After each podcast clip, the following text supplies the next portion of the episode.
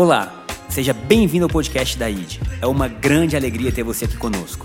Que essa mensagem, onde nós compartilhamos o Evangelho, possa entrar no mais profundo do seu coração e gerar mudanças em sua vida. Um grande abraço. Vamos à mensagem. E olhando não só para a minha história, como para a história da minha família, estou vendo aqui meu irmão. É, viu o Marco Antônio? Não sei se a Júlia está por aí. A Júlia está por ali também na arquibancada. E assim, as coisas que mais marcaram a nossa vida foram os momentos que nós tivemos juntos com a presença de Deus. Então, nós estarmos aqui, a igreja é importante, como a Carla falou, é bom a gente estar aqui, é bom a gente estar em família, mas é a presença que transforma a gente. Davi falou assim: mais vale um dia na sua presença que mil dias em qualquer outro lugar. Então a gente vem, a gente lê versículo, a gente canta, mas às vezes um momento que Deus fala com a gente, pronto, nossa história mudou, nossa mente mudou, nosso coração mudou. Então a presença é aquilo que é tão poderoso que muda a órbita da nossa vida. Amém? Aqueles que já desfrutaram um pouco dessa presença de Deus, ela chega a ser tão gloriosa que ela faz a nossa, a nossa carne ser fragilizada, não é? Quando a presença vem muito forte, você começa a chorar. Eu já passei por isso inúmeras vezes.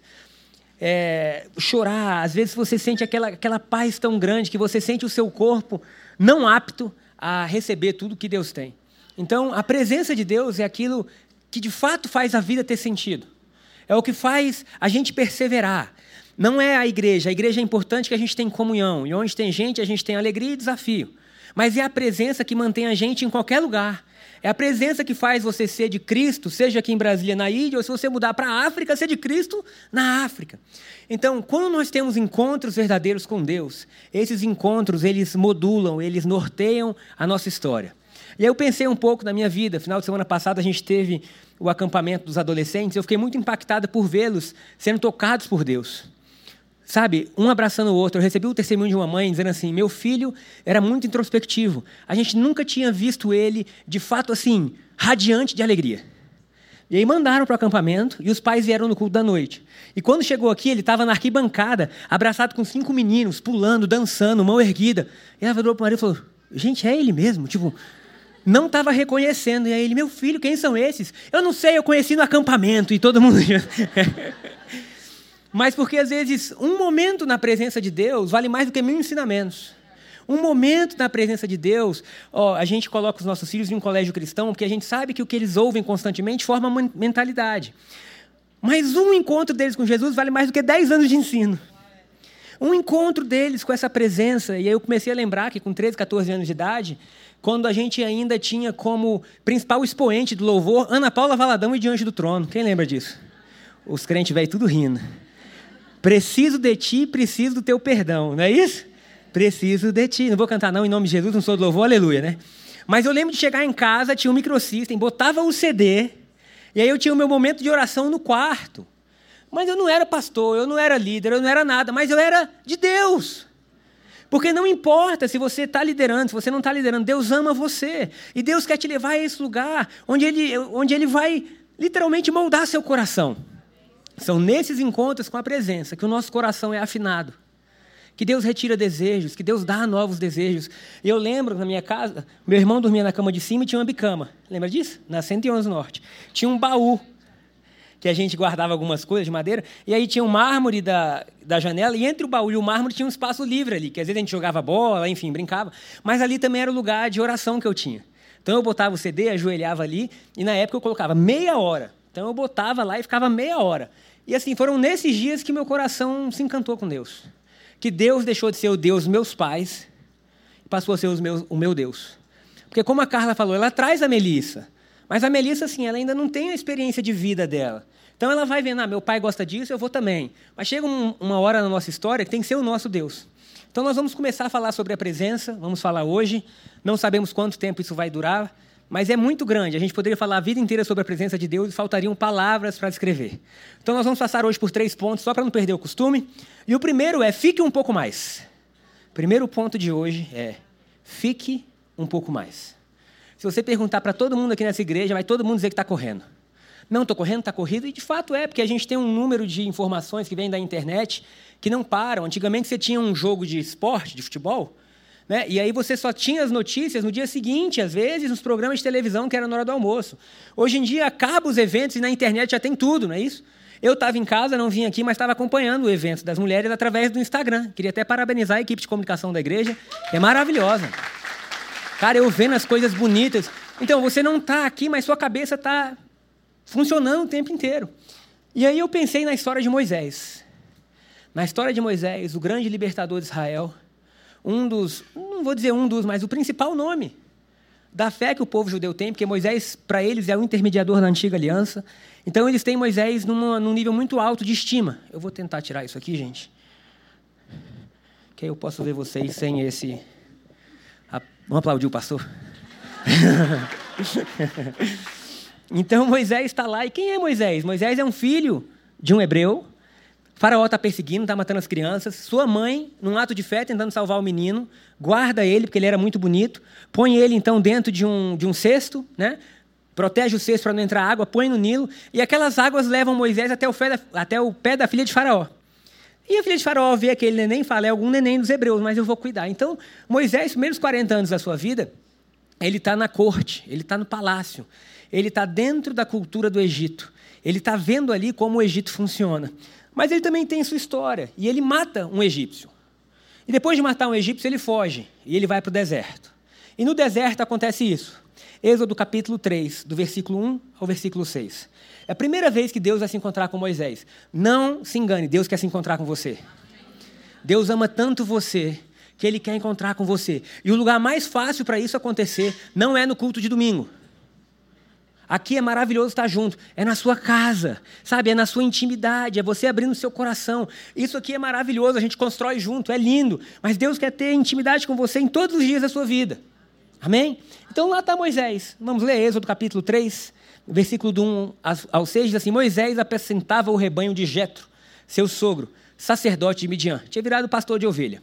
E levando o rebanho para o lado oeste do deserto, chegou a Horebe, o monte de Deus. Ali o anjo do Senhor lhe apareceu numa chama de fogo, no meio de uma sarça.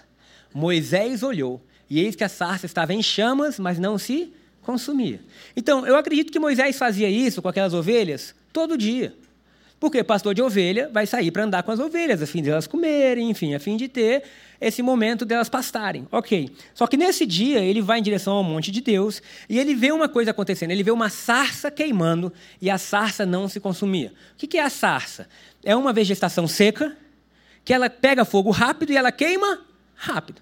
E o fato de Moisés olhar para aquela sarça e ela não se queimar chamou a atenção de Moisés. Deus sempre está chamando a nossa atenção com coisas pequenas da vida. O, todo o tempo, se você estiver conectado, vai ter uma sarça queimando, te atraindo.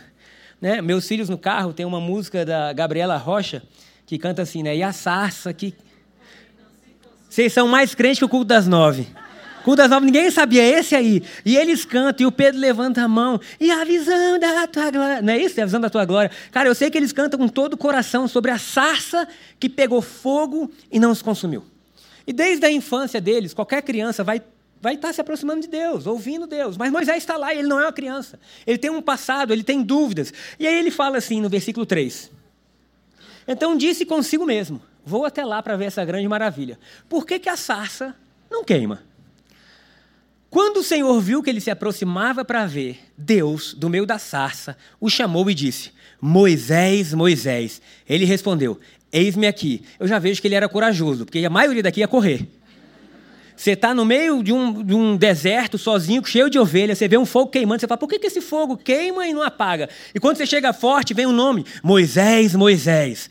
Muitos iriam dizer, assombração, né? Pensei, bate na madeira três vezes, mas é só uma brincadeira, tá, gente? Amém? Nós somos pessoas de fé em Cristo Jesus, amém? Mas Moisés está lá e aquilo ali ele falou: Eis-me aqui. Quando ele ouviu o nome dele, é como se ele já estivesse esperando um chamado: Eis-me aqui, estou aqui. Versículo 5. Deus continuou: Não se aproxime, tire as suas sandálias dos pés, porque o lugar em que você está é terra santa. A primeira coisa que Deus fala para Moisés é: Moisés, tira a sandália. Tira a sandália dos teus pés, porque a terra que você está é terra santa. Versículo 6 para a gente terminar. Então agora Deus vai dizer que Ele é o Deus dos pais de Moisés, dizendo: Eu sou o Deus de seu pai, o Deus de Abraão, o Deus de Isaac, o Deus de Jacó. Moisés escondeu o rosto, porque teve medo de olhar para Deus. Será que pode dizer amém? Deus ele é tão maravilhoso que quando Deus se manifesta na sua glória, o ser humano teme. Teme porque é lindo demais, teme porque é glorioso demais. Então Moisés esconde o rosto com esse santo temor de olhar para Deus. Mas o que me chama a atenção aqui é o fato de Deus ter mandado Moisés tirar a sandália. E parece algo assim bobo, mas não é bobo. Por quê? Porque Deus estava dizendo: o solo que você está, a terra que você está agora é terra santa. E por que, que é terra santa? Porque naquele momento Deus estava lá. Moisés podia ter passado ali durante várias vezes na sua vida, mas quando Deus chega num lugar, Deus começa a santificar aquele lugar. A boa notícia que eu tenho para a gente, uma das nessa manhã, é que se Deus habita em você, você é terra santa. Você é solo bendito. Deus está dizendo: a minha presença santifica. Esse lugar que você está agora não é mais comum. Não trate um cristão como comum. Por quê? Porque o cristão é o lugar da residência de Deus. É o lugar onde a glória de Deus se manifesta. Amém. A gente só precisa crer nisso. Porque muitas vezes a gente dá amém quando fala sem vergonha, pecador, miserável. Você, ah, oh, Senhor. Mas Deus está dizendo: onde eu habito, eu santifico. Se prepare, Deus vai santificar a sua vida. Santificar seus pensamentos. Lá está Moisés, então. E agora Deus está dizendo: tira a sandália dos pés. E o que eu acho interessante é que a primeira coisa que Deus fala com Moisés em um encontro é: tira aquilo que é físico. Tira aquilo que talvez guarde a sua caminhada, porque aonde eu vou te levar não é pela sua força, não é pelos seus meios. Moisés, o que você vai viver é tão grande que você precisa entender que vai acontecer, porque você está em terra santa, porque a minha presença é com você. E nós estamos aqui. Talvez a gente possa basear o nosso crescimento, basear o seu desenvolvimento em tantas coisas, mas Deus está dizendo: se você quer viver vida e vida em abundância, tire a sandália dos seus pés. Pare de colocar a sua fé naquilo que é palpável, naquilo que você pode controlar e comece a acreditar que porque Deus está com você, as coisas começam a mudar. A grande verdade é que Deus estava dizendo: você não consegue sozinho, Moisés. Moisés, você não vai conseguir abrir o mar. Moisés, você não vai conseguir lidar com as pragas que vão acontecer. Moisés, você não tem poder. A única, que deu, a única coisa que Deus deu a Moisés, físico, foi um cajado. Qual é o libertador que usa um cajado, gente? Libertador usa o quê? Espada. Não é isso? Moisés, você vai libertar o povo. Qualquer pessoa pensaria, Deus vai entregar a ele uma grande espada. Deus vai entregar. Não, Deus entrega a ele um cajado, porque Deus desde sempre está cumprindo, não por força, nem por poder, mas pelo meu espírito. Deus estava mostrando para Moisés: a tua força, Moisés, sou eu. A tua força é o teu pé descalço. A tua força é você parar um pouco. E eu fiquei pensando, fui atrás de tantos significados que podia ter, e eu vou dar o significado brasileiro. Não é judaico, não é hebreu, não é grego, é brasileiro. Quando a gente tira o tênis, a gente vai ficar um pouquinho mais, não é isso? Você chegou na casa de alguém e tu tirou o sapato, passa um tempo ali. Eu fiquei pensando como que Deus nos chama para a gente investir tempo na presença dEle.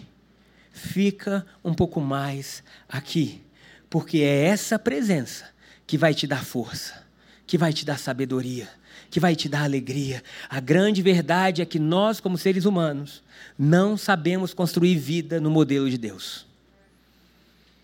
Deus não estava dizendo, Moisés, vai, você dá conta. Moisés estava dizendo, Deus estava dizendo para Moisés, eu vou com você. Então, quando a gente se rende, quando a gente tira o sapato dos pés, quando a gente fala assim, Deus, eu sei que eu poderia ir até um lugar, até um caminho, mas esse lugar seria insuficiente, eu preciso da sua ajuda. Então, o sobrenatural começa a tomar conta das nossas vidas. O poder da presença de Deus é esse, de nos conscientizar que sem Ele não dá para gente. Sem Ele, eu não consigo cuidar das coisas mais simples da minha vida. Porque sem ele, eu posso olhar minha vida financeira e falar assim: agora eu vou desenvolver isso. E desenvolver minha vida financeira e perder minha família, sim ou não? Sem ele, eu posso dizer, então tá, eu vou cuidar só da minha família. E tem outras áreas da minha vida que precisam de ajuda. Só a presença de Deus pode te dar sabedoria para você viver no seu dia a dia. Só ela. E basta, às vezes, uma palavra de Deus. E tudo muda no seu interior. Então, Moisés, tira a sandália dos pés. Igreja, tira a sandália dos pés. Vamos chegar a essa presença com santo temor, santa reverência. A gente está em solo santo. Deus olha para você e fala: Eu habito em você. O segundo ponto, então, é eu também. Por que eu também? Porque a gente vai ver outra pessoa que se encontrou com Deus.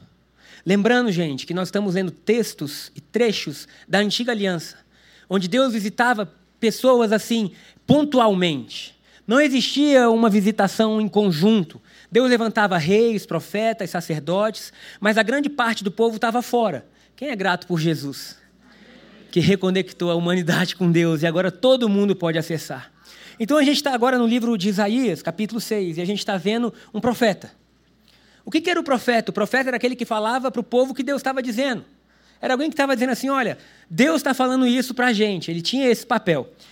Só que o capítulo 6 de Isaías é um dos mais fantásticos, porque Isaías tem um vislumbre da glória de Deus. E ele fala assim: no ano da morte do rei Uzias, eu vi o Senhor assentado sobre um alto e sublime trono, e as abas de suas vestes enchiam o templo. Gente, ele está vendo Deus.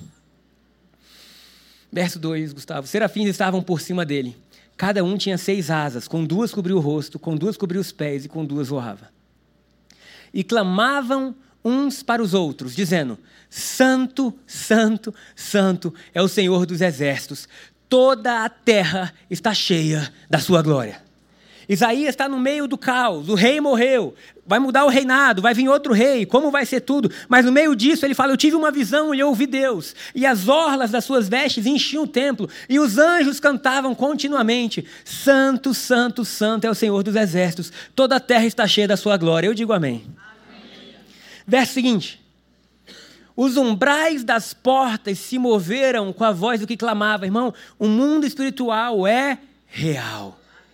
Tudo que a gente vê, está escrito no livro de Hebreus, tudo que a gente vê é fruto de um mundo que não se vê. A Bíblia fala que as coisas visíveis vieram a existir das coisas que não se veem. Não se veem, mas existe.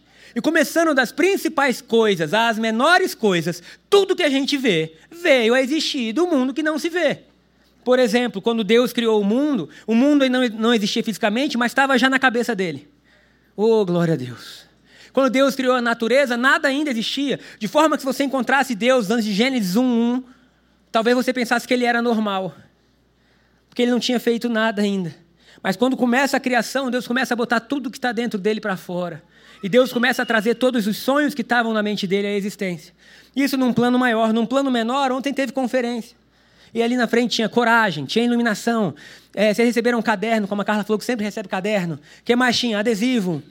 Tinha camisa, voucher de café, oh aleluia, o que mais? Enfim, sala profética. Tudo isso aconteceu ontem, mas antes aconteceu na cabeça de uma equipe. Aconteceu antes onde ninguém via, onde era um mundo de imaginação, um mundo que a gente cria. Esse é o poder de nós sermos feitos imagem e semelhança de Deus. Antes de aparecer no mundo físico, aparece no mundo que ninguém vê. E é o que Isaías está dizendo. Eu vi os céus, eu vi os anjos, eles estavam clamando. E à medida que eles clamavam, as portas tremiam e o templo se encheu de fumaça. Verso 5. Então eu disse: Ai de mim, estou perdido. Presta atenção.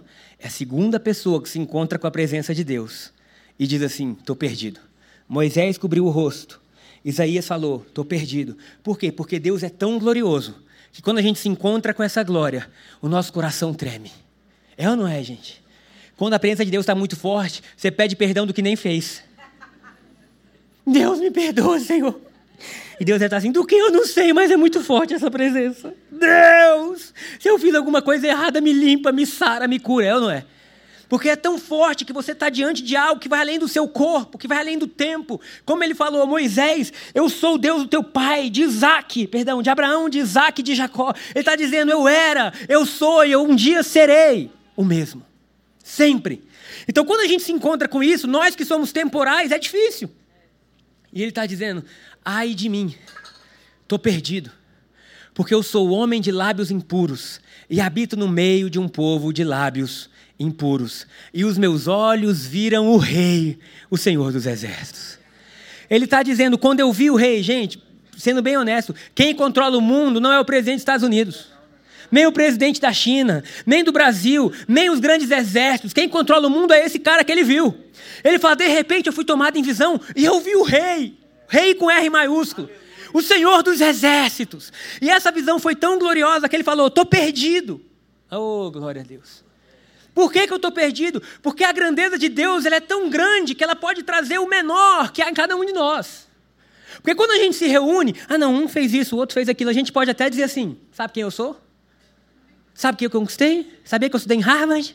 Irmão, vai Harvard lá para casa de Jesus.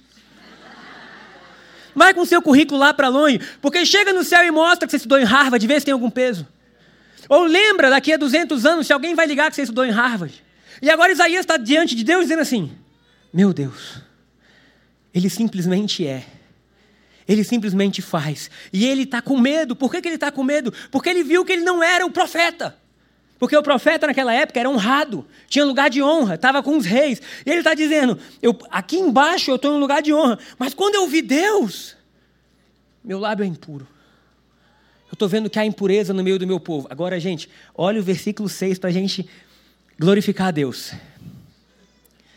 Então, um dos serafins, que dizem que são anjos que ardem em fogo, voou para mim, trazendo na mão uma brasa viva que havia tirado do altar com uma pinça. Eu não sei como é isso, mas o fogo do altar era maior que o fogo do serafim. Porque ele falou: oh, Eu vou ter que pegar com uma pinça. Ele pegou com uma pinça e ele levou até Isaías. Com a brasa tocou a minha boca e disse: Eis que esta brasa tocou os seus lábios. A sua iniquidade foi tirada, o seu pecado foi perdoado.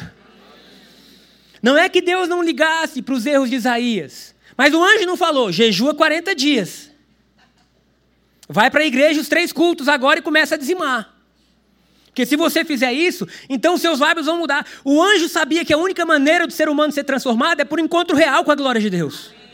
Então o anjo não dá um conselho para Isaías, porque é impossível para a gente. Gente, tem uns que torcem para o Botafogo. Tem uns que torcem para o Flamengo. A gente briga às vezes por coisa tão pequena que não tem sentido nenhum, mas vai falar para a gente que não tem sentido. As mulheres não entendem o que é uma paixão. E às vezes você está num estádio e está tanta raiva do juiz. E você saiu do culto e agora você está querendo praguejar. E você fala, de onde é que veio isso? Aí você lembra de Isaías. Deus, homem de lábios impuros, manda brasa, Deus. Mas Deus estava dizendo através dessa passagem: a única forma de você ser puro é Deus te tocando. A única forma de você ter o seu coração ajustado é Deus colocando uma brasa aí dentro, que agora começa a sair um novo som. Não tem como fazer sozinho. Já viram aquela história da toalha pequena? Ou do lençol pequeno? Puxa de um lado e descobre o outro, irmão. Ah, eu vim para cá. Aí beleza, você conseguiu fazer tudo certo. E agora você está julgando todo mundo. Porque agora eu sou. Como que fulano faz isso? Pronto, descobriu. Aí se Deus aparecesse, Deus, eu sou julguento. Porque se tem um pecado que crente é, é julguento. É? Julga tudo, esquece de olhar para si e falar, começa em mim. Ai de mim, Deus. Por favor, me purifica, me ajuda. E agora o anjo voa e toca a boca dele. Glória a Deus porque, Jesus, porque Deus enviou o seu Filho amado para morrer em nosso lugar. Deus enviou Jesus como uma brasa viva tirada do altar para perdoar a minha iniquidade, para retirar o meu pecado. Alguém diz amém? amém? A única forma da gente ser lavado e perdoado é pelo sangue de Jesus. Quando João escreve o seu livro, ele fala assim: o que os meus olhos viram, o que os meus ouvidos ouviram, o que minhas mãos apalparam, eu sei que é real. E Deus quer levar a gente a um lugar que a gente diga: eu sei que é real. Eu provei e vi. Não é uma pregação, não é a placa de uma igreja. É muito maior. Eu vi que é real. E quando a gente tem essa essa essa alegria de que Isaías teve de ser perdoado e de ser de ter a iniquidade retirada. Deixa eu ser claro, Deus leva muito a sério os nossos erros. Leva tanto a sério que resolveu pagar por eles. Para Deus não é assim, ah, o seu lábio é impuro, não tem problema. Não, para Deus é o seu lábio é impuro, eu vou te purificar. Se seu coração está ruim, eu vou curar. E aí Isaías continua a história, a gente não vai ler. Depois disso tudo, Deus pergunta para ele assim: Quem que eu envio, Isaías? E ele fala: Eis-me aqui, Deus. Eis-me aqui, Deus, envia-me a mim. E eu creio, gente, que Deus vai construir uma geração de crianças, jovens, adultos, pessoas com idade que vão dizer: Deus, meu pecado foi perdoado retirado. Me envia. Me envia para onde? Para a missão que você tiver para mim. É para ser luz no meio da política, eu vou ser luz. É para ser luz no meio dos negócios, eu vou ser luz. É para ser luz dentro da igreja, eu vou ser luz. É para ser luz aonde, Deus? Na minha juventude, eu vou ser luz. Por quê? Porque eu me deparei com uma presença que eu não posso voltar atrás. Eu fui muito longe para agora voltar, não tem como. Ou eu caminho para frente, ou já era, porque sem ele eu morri. Essa é a seriedade que quem encontra Deus tem. Como Paulo disse: Não mais eu vivo, mas Cristo vive em mim. Não é uma igreja que você vai domingo, é algo que toma o seu coração por completo. Amém? Santa presença. Vamos para o último ponto. Amém, aleluia, obrigado. Eu me sinto totalmente amado quando vocês fazem isso. Mas não precisa fazer sempre, porque eu também sou meio tímido. Então, o último ponto é nenhum passo a mais, ou nenhum passo. Por que nenhum passo? A gente vai fechar com a história de Moisés de novo, em Êxodo capítulo 33. Êxodo capítulo 33. Porque Moisés foi um camarada que ele viu milagre. Se alguém viu milagre na vida, gente, foi Moisés. Ele viu quando Deus se encontrou com ele na sarça, Deus falou com ele assim: Moisés, põe a mão no teu coração. Quem lembra disso? E ele botou a mão no coração e quando tirou a mão estava como? Leprosa. Deus estava dizendo: Moisés, eu vejo o que está aí dentro. Bota de novo. E quando viu, estava limpo. Deus estava curando a alma dele num encontro, gente. Deus estava dizendo: Eu estou removendo suas dores, seus medos. Gente, todo mundo precisa disso. Quando você se encontra com Deus, é Ele que vai te ajudar. Aí Moisés fala: Como que eu vou voltar? Eu sou gago. E Deus fala para ele assim: Eu que fiz a língua. Não é na sua força. Que Deus é esse que tem bom humor de chamar um gago para liderar dois milhões de pessoas sem microfone? Vamos cruzar. Não interessa, porque não é no poder da sua fala. Até ele errando, gaguejando, o poder de Deus estava sobre ele, de tal forma que o povo saiu do Egito e saiu com grana. É? 400 anos de escravidão, quando eles estavam saindo do Egito, os egípcios falaram: toma de volta o que é de vocês. Foi perfeito? Não foi perfeito, mas Deus era com ele. E aí ele chega agora nesse lugar que eles saíram do Egito. Não tem como a gente pregar sobre a saída do Egito, porque foi milagre demais. As pragas que existiram, Deus tentando mostrar para aquele povo que Deus era com eles. Depois disso tudo, Deus mostra, enfim, chega diante do mar. Meu amigo, você já imaginou o principal exército da época está atrás de você, vindo para te matar, e de repente você se depara com o mar? E aí, para não serem destruídos, Deus colocou uma coluna de fogo. Vocês lembram disso? Então, eles viam a coluna de fogo protegendo eles. Tem coluna de fogo te protegendo, meu irmão.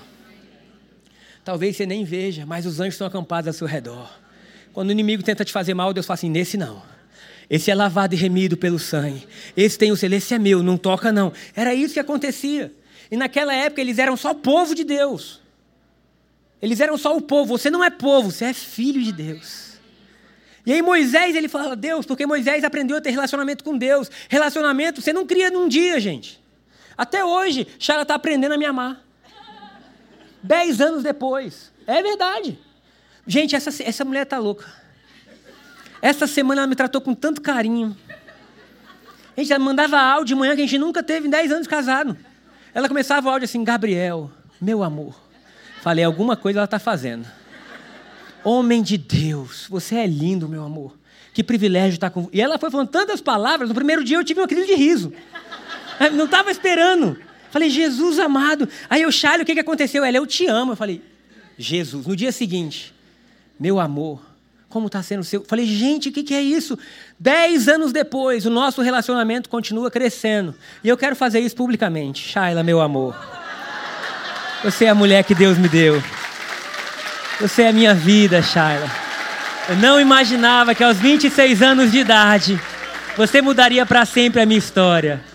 Obrigado, meu amor. É uma honra caminhar ao seu lado. Não, beijo não precisa. Quer beijo, Shaila? Tá com vergonha? Tá bom. Agora tá Deus falando com Moisés, criando um relacionamento com Moisés.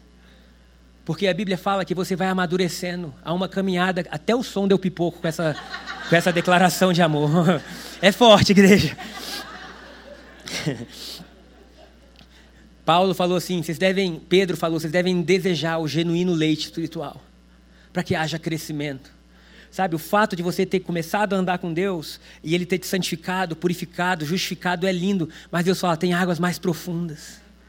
Oh, aleluia. Tem coisas que você ainda não viu, continue. Está Moisés. Gente, aí Moisés vai falar com Deus, que era o que Moisés sabia. Deu problema? Deus, eu aprendi lá na sarça. O que, que eu faço? E Deus responde para ele assim: O que, que você está vindo falar comigo, Moisés? Fala para o povo marchar. Deus, marchar para onde? Marcha no meio do mar. E o mar vai se abrir. Meu Deus do céu. Meu Deus do céu. E ele estava com um relacionamento tão firme com Deus que ele falou assim: galera, marcha. Você já imaginou aquele mar se abrindo? Enfim, não tem como, é fé. O reino espiritual vai além do que a gente constrói, gente. Não tem como, tem coisa que é milagre. E o povo passa, o exército de Faraó é consumido. Depois Miriam pega o tamborim, faz festa santa, canta, louva, eles veem a água sair da rocha, enfim. E ele chega em Êxodo capítulo 33, porque Deus está bravo com o povo, que depois disso tudo eles continuavam murmurando. Vamos ler? São 16 versículos, mas vale a pena. O Senhor disse a Moisés: Suba deste lugar, você e o povo que você tirou da terra do Egito. Olha aí, gente. Olha o poder desse versículo. Deus está dizendo para Moisés que foi o que Moisés que tirou o povo. Deus ama compartilhar as vitórias dele com a gente. A gente sabe que foi Deus, mas para Deus não, foi o Marcos, foi o Tiago, aleluia. Deus tem muita é, capacidade emocional, né? Que Deus é esse que a gente serve? Você e o povo que você tirou da terra do Egito, e vá para a terra a respeito da qual jurei a Abraão, a Isaac e a Jacó, dizendo: Eu darei a ti e a sua descendência essa terra. Olha o que Deus fala para Moisés: Eu enviarei o anjo adiante de você, e eu expulsarei os cananeus, amorreus, heteus, essa galera toda do meio de vocês. Versículo 3: Vão para uma terra que mana leite e mel. Amém? Olha a coisa linda. Mas eu não irei no meio de vocês. Eita, agora doeu. Não irei no meio de vocês, porque vocês são um povo teimoso, para que eu não os destrua no caminho. Quando o povo ouviu essas más notícias, pôs-se a prantear, e nenhum deles usou suas joias. Os escravos com joia, gente. Olha que coisa. Vamos para o versículo 6. É, versículo 7, que a gente. Ah, pode ser o 6. 7. Ora, Moisés costumava pegar a tenda e armá-la para si, fora, bem longe do arraial. Ele a chamava de tenda do encontro. Todo aquele que buscava o Senhor saía à tenda do encontro que estava fora do arraial. Moisés falou: Eu já vi que Deus faz, eu já vi que Ele é poderoso, mas eu quero mais que isso. Eu não quero estar só no meio do povo, eu vou construir para Deus uma tenda. E ele constrói uma tenda fora do arraial chamado Tenda do Encontro. Oh, glória. Irmão, você tem que ter uma tenda do encontro na sua vida. Porque Deus já fez de você o lugar da habitação dele. Para Deus você é a tenda. Que ele habita, que ele cuida. Mas você precisa criar a sua para Deus. Dizer, Deus, esse é o nosso lugar, esse é o nosso canto, esse é o nosso momento, Pai. E o que, que acontece? O povo vê que Moisés ia e alguns começam a ir com ele. Versículo seguinte. 8. Quando Moisés saía para a sua tenda, fora, todo o povo se erguia ficava na ponta do pé, cada um em pé à porta da sua tenda, e seguiam-no com os olhos até ele entrar na tenda. Quando Moisés entrava na tenda, descia a coluna de nuvem e punha-se à porta da tenda, e o Senhor falava com Moisés. Meu Deus do céu! Olha que coisa linda! Deus esperava Moisés para um encontro. Quando Moisés entrava, a nuvem descia. É, vamos para o versículo 10. Todo o povo via a coluna de nuvem que se detinha à porta da tenda. Todo o povo se levantava e cada um à porta da sua tenda adorava o Senhor. Irmão, que sua vida seja tão poderosa em Deus que os outros adorem a Deus por sua causa. Gente, está vendo o que está acontecendo na vida do fulano? Amém, glória a Deus, Deus de fato é bom. O Senhor falava com Moisés face a face, como quem fala com seu amigo. Depois Moisés voltava para o arraial. Olha o final deste versículo. Porém, o moço Josué, o moço Josué, seu auxiliar, filho de Num, não se afastava da tenda. E depois é Josué que leva o povo. Quando Moisés morre, Deus fala assim: chama Josué. Agora, Moisés ia, tinha um encontro e Josué falava: não me tira daqui não. Esse é o lugar que eu quero morar. Versículo 13. Perdão, versículo 12. Moisés disse ao Senhor: Eis que me dizes para conduzir este povo mas não me disseste quem enviarás comigo. Deus tinha dito, era o anjo, não era? Eu vou mandar o anjo na sua frente, ele vai limpar o caminho. Disseste, eu conheço a você pelo nome, e você alcançou o favor diante de mim. Agora, se alcancei favor diante de ti, peço que me faças saber neste momento o teu caminho, para que eu te conheça e obtenha favor diante de ti. E lembra-te que essa nação é teu povo. Deus respondeu: a minha presença irá com você e eu te darei descanso. Aleluia. Moisés estava dizendo: não vale o mar se abrir. Não vale ver os inimigos saírem da minha frente. Não vale entrar na terra prometida. Não vale nada disso que você prometeu. Deus, se você não for conosco, nada tem sentido. Deus, se você não for comigo, nada tem sentido. Moisés estava dizendo para Deus: Deus, eu já vi milagres. Milagres são bons, milagres animam, mas o que sustenta é a presença. Deus, você falou que ia mandar um anjo, mas a gente não quer anjo, Deus. Você falou que cumpriria a promessa que você fez a Abraão, mas a terra prometida sem você, Deus, não é a terra prometida. Deus, não adianta nada eu conquistar tudo na minha vida e chegar lá na frente e ver que eu estava sozinho, Deus. Deus, quem vai comigo? E Deus fala para Moisés: A minha presença vai com você, Moisés. E depois Moisés ainda fala assim: Não me faça subir desse lugar. Não me faz sair. Tem o próximo versículo, Gustavo, por favor? Vê se é o 15. É. Então Moisés disse: Se a tua presença não for comigo, não nos faça sair deste lugar. Eu prefiro estar no deserto com a tua presença do que entrar na terra prometida e ver que você não está lá. Eu prefiro estar aqui, Deus, nessa tenda, mas saber que você está comigo, do que conquistar tudo e ver que você não estava lá. Esse é o poder da presença. Mais vale Deus do que qualquer coisa que Ele possa nos dar. Mais vale armar a tenda do encontro e falar: Deus, é aqui que eu quero habitar. Minha oração nessa manhã por nós é que Deus nos leve a este lugar, onde o nosso coração deseja mais a presença dEle do que tudo que possa acontecer. Ah, mas eu vou cumprir as promessas na sua vida. Amém, Deus, mas eu não quero a promessa. Eu quero quem prometeu. Ah, mas eu vou fazer dar certo. Você vai chegar no final e você vai ver que as promessas. Não, não, não, Deus. Eu não quero chegar no final e ver que um anjo estava comigo. Eu quero todo dia ver que a sua presença está comigo. E isso faz toda a diferença. Não é sobre construir uma igreja, não é sobre construir empresa, não é sobre trabalhar, não é sobre ter uma família, não é sobre isso. A nossa vida se resume é: Deus está contigo? Se sim, então valeu a pena. Ah, mas eu não sonhei, eu não conquistei tudo que eu sonhei. Deus está contigo? Então valeu a pena. Ah, Deus, mas eu tenho tanta coisa. Deus está contigo? Então valeu a pena. Deus, se tua presença não for conosco, não nos faça construir um prédio para as crianças, não. Se tua presença não for conosco, não faz a gente crescer, não. Deus, se tua presença não for conosco, o que tem que ser mudado. Mas que a gente possa dar cada passo, sabendo que estamos carregando a presença de Jesus nas nossas vidas. Amém? Sabe que você pode aplaudir Jesus por isso? Chegamos ao final de mais um podcast. Espero que essa palavra tenha trazido luz e direcionamento à sua vida. Caso você queira nos acompanhar mais de perto, baixe o nosso aplicativo ID Online. Também nos siga nas redes sociais, arroba ID Brasília, para saber tudo o que está acontecendo. Um grande abraço, nos vemos em breve.